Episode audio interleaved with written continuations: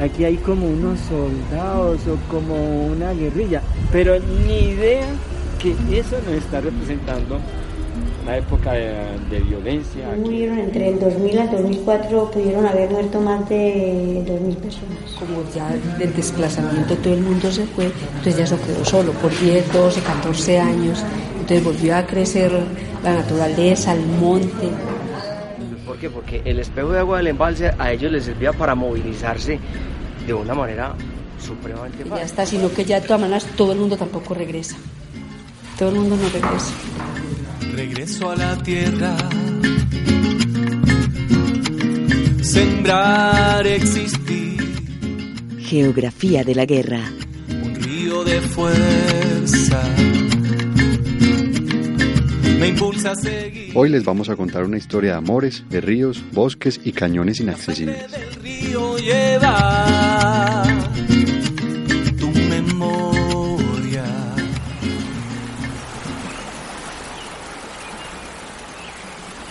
Si va a haber otra violencia que, que quiero irme, no, yo no prefiero enfrentar otra violencia y cosas terribles a estar viviendo en una ciudad.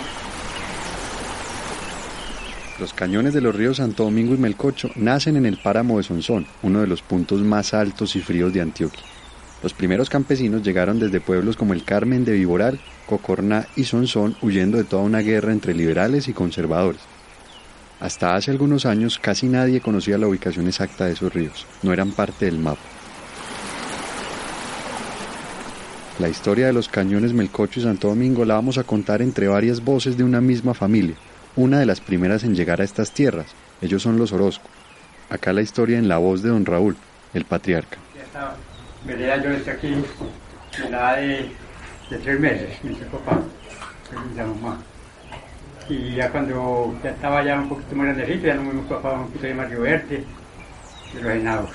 Había otra razón que motivaba a los campesinos a abrir selva, era la construcción de los ferrocarriles a comienzos del siglo XX.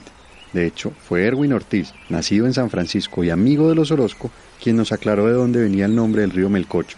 Todos esos caminos se ven influenciados por la deforestación, por la necesidad de tener madera para construir las casas, que eso se dio desde la época antigua, desde la colonización, y el melcocho, que justamente lleva el nombre de melcocho, es por un árbol que se llama melcocho y en este momento no hay.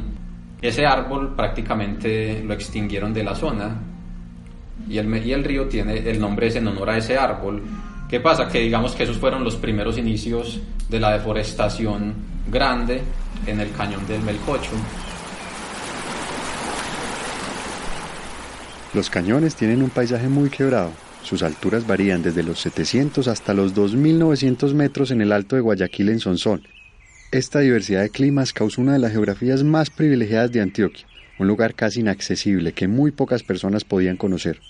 Don Raúl Orozco, al igual que el resto de campesinos, aprendió a trabajar el campo, a leer la vegetación y a usarla como medicina.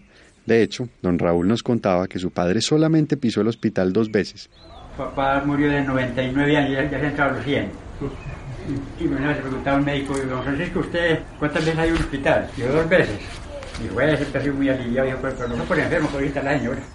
Y hasta acá puede ser una buena historia de paisajes rurales de Colombia, salvo que como pasa en este país, los bosques, las dificultades de acceso, la lejanía con los pueblos principales y la ubicación estratégica entre el oriente antioqueño y el Magdalena Medio hicieron que pasara lo impensable. En la década de 1970, el Melcocho y el Santo Domingo se convirtieron en territorios para el crecimiento de los grupos armados, una especie de guardería al margen de la ley, por las travesías, que son los caminos campesinos, comenzaron a andar las Fuerzas Armadas Revolucionarias o FARC y el Ejército de Liberación Nacional, el ELN. Pasaron varios años y la presencia guerrillera fue en aumento. En Antioquia, la construcción de la autopista Medellín-Bogotá estaba significando una era de modernidad y de tragedia que también iba llegando a los cañones. María, recuerda cómo era esa época cuando solo estaban los guerrilleros la guerra, aunque no era parte del paisaje, no daba pistas de ser tan cruel como vendría en los años siguientes. Y sentía mucho miedo y todo, porque era de que uno saber que, que entra esa gente y que pronto le dé el tomar atrás, ¿sí? ¿me entiende? ¿Cómo era? ¿Qué miedo? un enfrentamiento, da mucho miedo, pero gracias a ellos no, no nos pasó nada. Y ellos tampoco, pues, tampoco era que decían, tampoco era que lo, humillaran a uno, no. Y es que la gente, para uno distinguir, pues, como, es difícil, porque se visten lo mismo. Antes uno no, no lo distingue. Uno sabía que por la, por, pues, por la casa o uno era el camino y se encontraba con gente así, pero uno que iba a saber quién era, ¿sí me entiende? O sea, porque como visten casi, es casi parecido, pero sí. Yo sufría un poquito porque yo era muy nerviosa, yo pues soy muy nerviosa, yo sí sufría. Yo me han mucho miedo las armas. Mm. Ellos también había muchos conscientes que no saludaban de lejitos, tampoco era que se iban a entrar hacia la casa como a asustar a uno. no. Tampoco entraban a asustar, dice María, pero estaba hablando de las guerrillas. La historia cambió totalmente cuando en los 90 y hasta casi el 2011 el Ejército Nacional y las autodefensas del Magdalena Medio ingresaron a, como lo llamarían años después, limpiar la zona de guerrilleros. Ahí comienza la mayor violencia. Volvamos a los Orozco. Esta familia floreció como el árbol del melcocho. Don Raúl llegó a los tres meses de edad con su papá. Se demoraría unos años más en casarse con Dolly y tener diez hijos. La historia de esta familia se cruza varias veces con la de la guerra. Su casa se convirtió en el escenario de un conflicto que los mapas no mostraban. Eh, nos han matado dos hijos. Ah, eso como que a uno como que lo mataron los paramilitares parece. Y el otro, por hablar por un, por un primo, lo mataron a él. Andrea Orozco es una de las hijas de don Raúl. Vive en la vereda Santa Rita, en la mitad de los dos cañones. Una casa en medio de muchas montañas, un paisaje inentendible para aquellos que habitamos la ciudad. Mi nombre es Andrea Orozco, llevo tres años viviendo acá, casada con Orlando López y con un hijo llamado Emanuel. Andrea habla con propiedad. Nos cuenta su historia desde la sala de la casa. Mientras ella narraba, yo me hacía la misma pregunta una y otra vez. ¿Dónde estuvieron los cañones todos estos años? ¿Por qué nadie nos decía nada? Me tocó presenciar mucho, ahora años, las, los enfrentamientos, que era lo más terrible para nosotros, porque muchas veces estaba uno cerca o al medio, por sí, decir, unos vienen de allá y estos van, entonces eso era lo que más temor nos daba. No que las cosas se van, se van yendo como lentamente y ya después ya llega que sí se despierta, si la violencia en sí queda uno como que ahí sí, qué es lo que está pasando y donde ya nos pusieron a reflexionar que es que los enfrentamientos, que el desplazamiento y todo eso ya, ya llega es como en un tiempo determinado, porque todo antes venía siendo como normal y uno lo cogía así, uno vivía en paz, tranquilo, que venían unos, llegaban los otros, pero no, no tenía uno nada que ver. Ya llegó el punto que no, que ya nosotros estamos de por medio y estamos acusados de aquí o de allí, pero no, no, no estamos tranquilos, no estamos en paz. Así es. Antes incluso con las guerrillas había tranquilidad, pero desde 1990 el conflicto social alcanzó niveles impensables. Se cometieron graves violaciones a los derechos humanos, masacres, desplazamientos, asesinatos a líderes sociales, entre ellos varios familiares de Andrea y don Raúl, desapariciones, extorsiones y amenazas. Digo que una vez que me fui para una finca a celebrar el Día del Padre de mi papá y hubo un enfrentamiento entre guerrilla y soldados y nos tocó salir huyendo de la finca. Entonces era el medio del paracero, nosotros corríamos.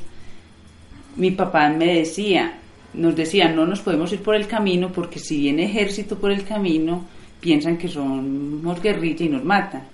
Y nos tocó venirnos por un monte y eran unas peñas, era una bajada tremenda, tremenda. Y, y a mí me tocaba sostener a mi mamá, mi papá trochaba y yo sostenía a mi mamá para que no se rodara, porque era algo. Yo digo que eso fue lo como que uno decía, no, ya no más ya qué está pasando, qué va a pasar con nosotros. Entonces yo digo que esa fue de las de lo que a mí me sucedió que porque hubieron muchos momentos trágicos y en la familia muchísimos, pero así como vividos de más largo tiempo, porque después salimos a un potrero y nos tocó quedarnos ahí hasta que se anocheciera por el miedo que mantenía ejército por todos lados y que si nos veían también nos iban a, a balasear, era lo que uno pensaba, entonces tocaba esperar hasta que se anocheciera para poder llegar donde un vecino a que nos diera posada. A un vecino haber estado bajando por ahí tres o cuatro horas por monte. No, era terrible para entrar al mercado, era horrible, uno no podía andar ya de noche, habían muchas cosas, por ejemplo, de entraban y se le comían a uno que las vacas, que las gallinas, atropellados por todos los lados y, y con lo no, el, el temor de que me pueden matar y pueden decir que yo soy esto y esto, entonces como que a toda hora uno se sentía humillado, se sentía mínimo, se sentía sin poder, se sentía pues muy, muy duro, muy duro, muy atropellado, digo yo. En esta parte de la historia, y como si fuera pura sincronía, el cielo se rompe y la lluvia llega de fondo al relato de Andrea, que nos contaba que en los 90 todos los protagonistas de la guerra en Colombia caminaban por estos cañones, nadie sabía quién era quién. Un tiempo muy, muy terrible porque era el ejército y la guerrilla y después era el ejército, los helenos y las FARC. Entonces eso fue algo que afectó, la vereda pues eh, fue algo bastante maluco porque uno ya no sabía ni para dónde voltear, cuando no eran los unos eran los otros y como todos estaban en, conflicto entre sí, entonces ahí era donde era más, más terrible para nosotros. La zona fue además sembrada con minas antipersona, supuestamente para crear fronteras entre los mismos grupos. La familia Orozco también sufrió las consecuencias de estos soldados silenciosos. Esta vez la tragedia llegó para Ayair, uno de los menores de la familia. En uno de, de esos momentos que Ayair estaba trabajando en la vereda, iba bajando rumbo a la casa de nuevo y sin, eh, sin haberlo visto tocó, atravesó como dos cables que estaban en todo el camino y explotó una mina que estaba prácticamente a su lado izquierdo en todo el barranco. Ayair cuenta pues que él muy, muy mareado y muy indispuesto y muy ensangrentado todo el rostro, logró llegar hasta el caballo y se montó encima de él inmediatamente y prácticamente inconsciente llegó, llegó a la casa y allá lo, la familia obviamente lo, lo cogió y llamaron a toda la gente de la comunidad para que ayudaran a sacarlo. Entre ellos formaron una camilla y entre varios salieron, salieron cargándolo hasta, hasta el punto donde pudieron tomar la moto para el transporte para poderlo sacar hacia Cocorna Río Negro.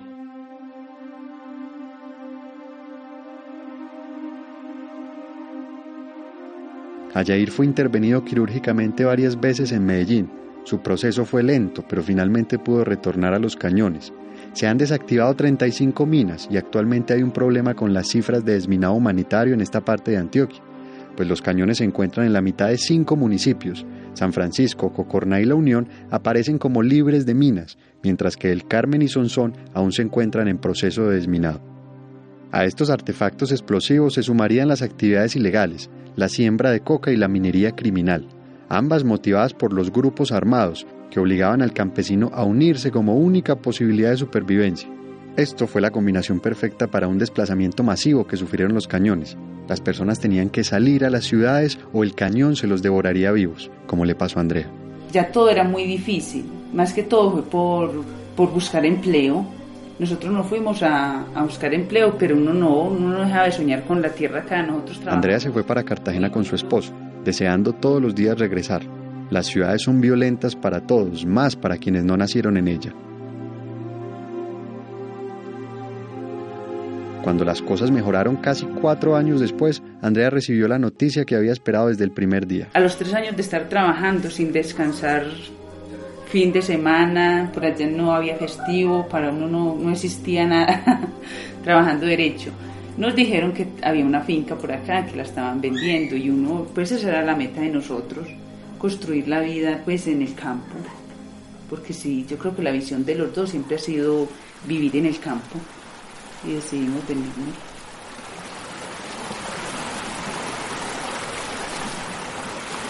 Pues yo digo que sí, es un amor muy grande porque los abuelos crecieron acá, nos enseñaron a cultivar, a estar en el campo, uno nació y creció aquí, entonces los animales, yo y mi, hijo, mi esposo, nos vemos en la naturaleza, en eso creció uno, entonces eso le hace falta. Por ejemplo, yo estar en el pueblo que en el lado están haciendo una fiesta y, no, eso es incómodo para uno, entonces no, aquí esta tierra es la de uno, entonces digo que eso lo llama la naturaleza y la gente del campo.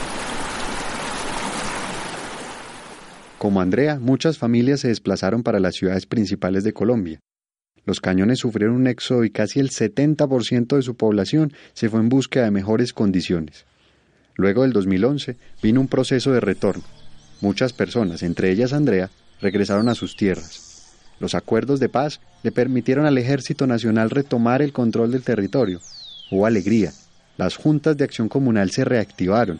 Los pueblos como el Carmen de Viboral decidieron entrar en esa geografía imposible mediante paz, arte y reconciliación.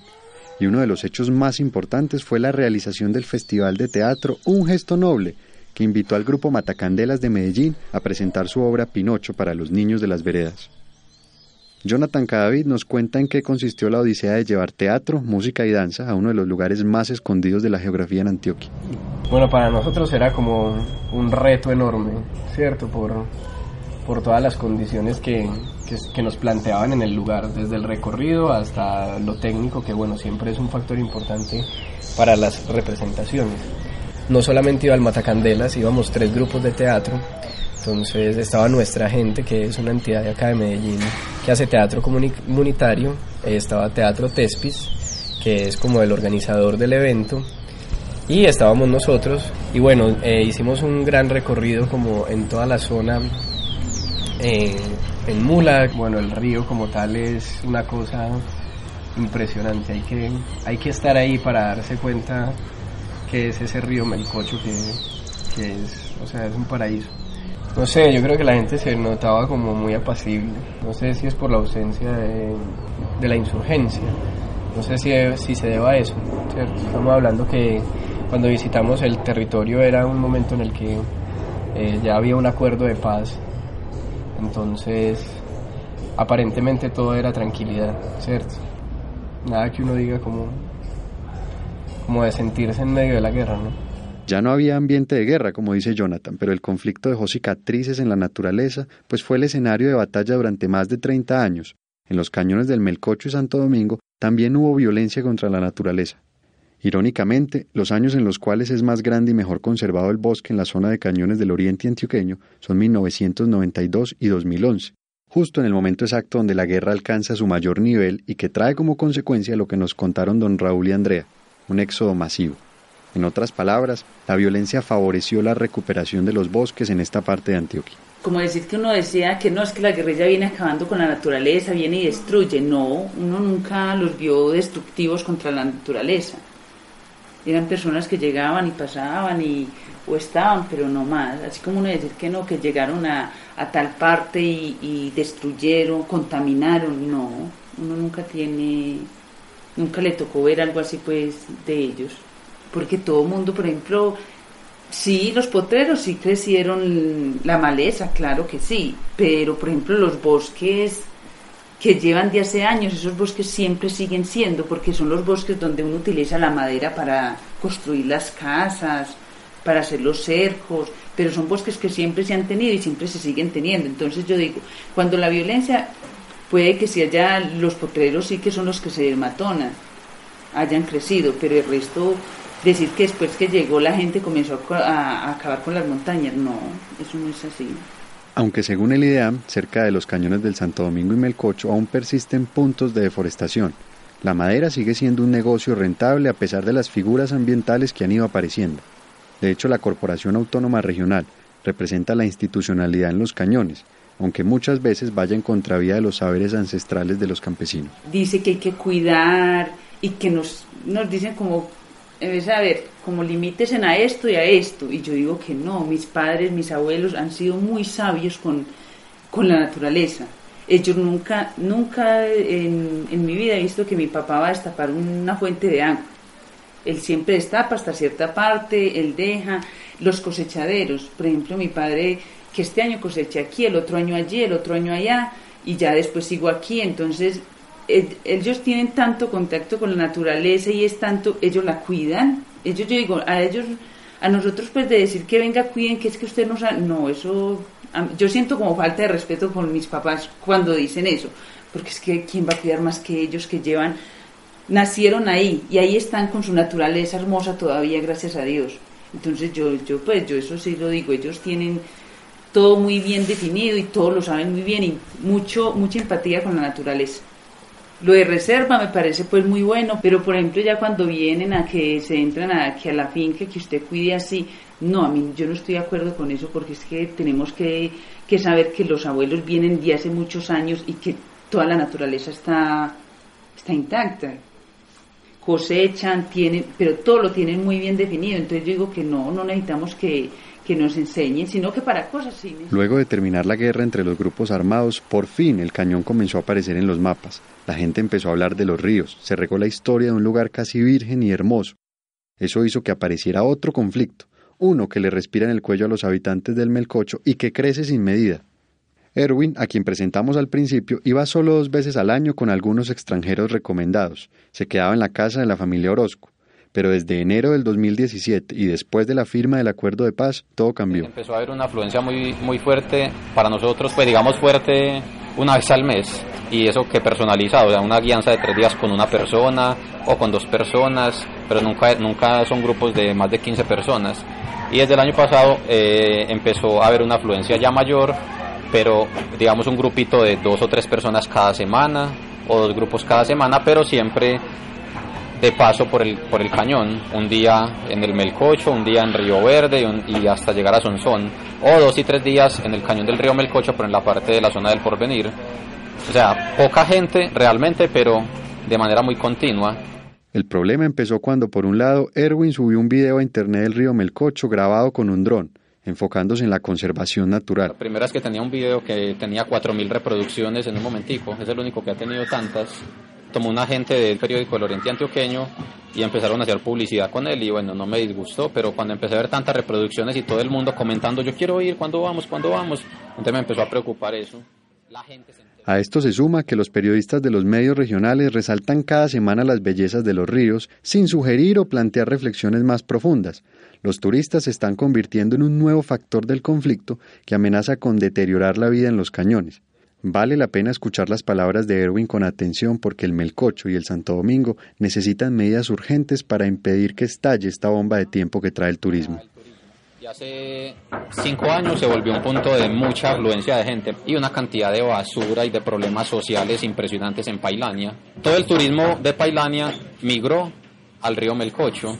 Entonces ya la gente dice, no, ya Pailania ya no está teniendo ingresos económicos como los tenía los últimos años, porque ya todo está migrando al río Melcocho a ese punto. Entonces están entrando por una carretera destapada que está rodeada de bosques secundarios y algunas partes de bosques primarios Ahora son carros particulares bajos que desbaratan ahí en esa carretera destapada, camionetas, motos altas, porque se van los, la gente en sus motopaseos desde Medellín se van para allá, entonces van 30, 40 motos. Que lleguen 500 personas un domingo a un espacio tan pequeño, porque están llegando más de 500. Si digo mil, no sé si me excederé, pero es probable.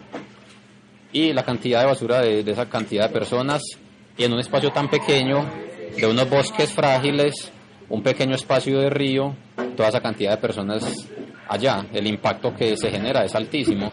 No solamente es desde las basuras y desde, desde la cantidad de gente que está, que está entrando ahí, sino desde el ruido, la contaminación auditiva que se está generando para toda la fauna que hay en la zona. Ese es el turismo que está llegando y es el turismo típico de Colombia, el turismo depredador.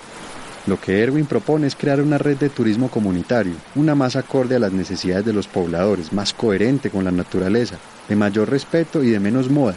Andrea dice que están preparados para estrategias sostenibles, no quieren carreteras ni notas de prensa que insistan en exagerar y no en enseñar. A mí me gusta que la gente venga, que conozca, que disfrute, porque es que esto no es ser uno tan egoísta de disfrutarse en uno solo.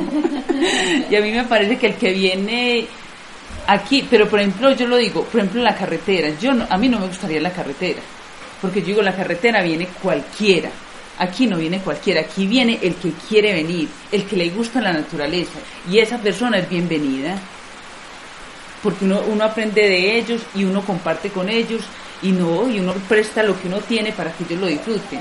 Pero si las personas que realmente quieran esto porque uno no quiere personas que vengan aquí a contaminar a dañar no uno quiere personas que vengan a disfrutar de lo que nosotros tenemos En los cañones se respira esperanza creen que luego de 100 años de dificultades existe otra oportunidad. Don Raúl sentado en su casa quiere creer que la riqueza de los cañones no se mide solo por el dinero. Hay algo más, algo que ha comprendido desde que su padre le enseñaba la diferencia entre las macanas y los melcochos, o cuando sus hijos aprendían a nadar en el río Santo Domingo.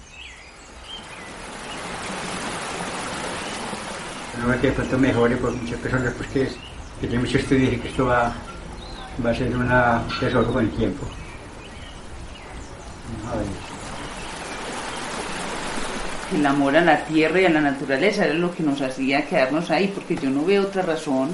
Yo misma me, me digo ahora y yo digo no, era como el amor a la tierra, el apego a lo, al pedacito de tierra que es lo que uno tiene y lo que uno ve como vida y que uno ve como que no, es que es el campo lo que uno quiere, a mí la ciudad no me gusta, el pueblo no me gusta, entonces digo que era eso lo que nos hacía a todos estar ahí, porque era como la, la familia ha sido pues toda el campo, nos ha encantado el campo, entonces yo digo que era eso lo que le hacía como resistir a uno a esa violencia que hubo.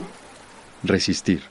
Cuando se terminó de grabar este capítulo, las comunidades del Melcocho y Santo Domingo buscaban estrategias para frenar el descontrol en el turismo. Ellos dicen que si bien no hay guerra, se deja una puerta muy abierta para que entraran desconocidos sin control a la zona.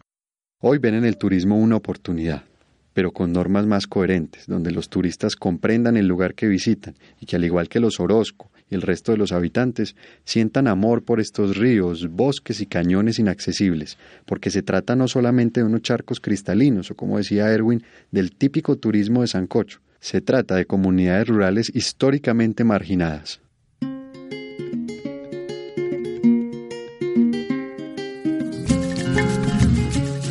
Geografía de la Guerra es un proyecto de divulgación que crea conversaciones entre las razones objetivas que motivaron el conflicto y la naturaleza. En la producción e investigación, Miguel Ángel Tavera. En la mezcla del diseño de sonido, Alejandra Lopera. Con el apoyo de Acústica, emisora web de la Universidad EAFIT.